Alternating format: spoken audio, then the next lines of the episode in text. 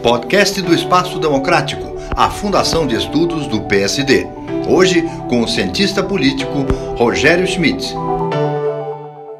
Esse papo de que o voto no Brasil é obrigatório é meio que uma história da carochinha. Pode até ser na teoria, mas já não é na prática. De cada cinco eleitores, um simplesmente nem aparece para votar. Na média das quatro últimas eleições presidenciais, a abstenção no Brasil foi de 19,7%. E nessa eleição agora de 2022, a abstenção até subiu um pouquinho. Quase 21% dos brasileiros não deram as caras em suas sessões eleitorais.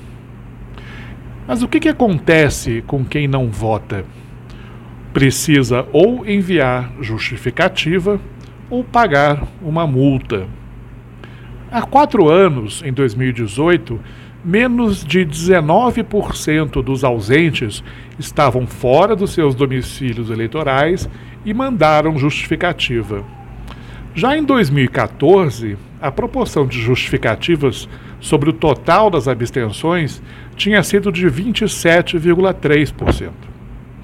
Imagino, portanto, que a maior parte dos brasileiros que não vota, algo como 70, 80% dos ausentes, tem o hábito de pagar a multa.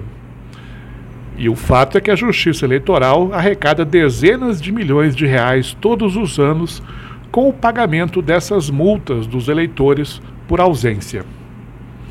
Acontece que o valor atual da multa para quem não vai votar é irrisório varia de um real e cinco centavos até três reais e cinquenta e um centavos, uma verdadeira fortuna.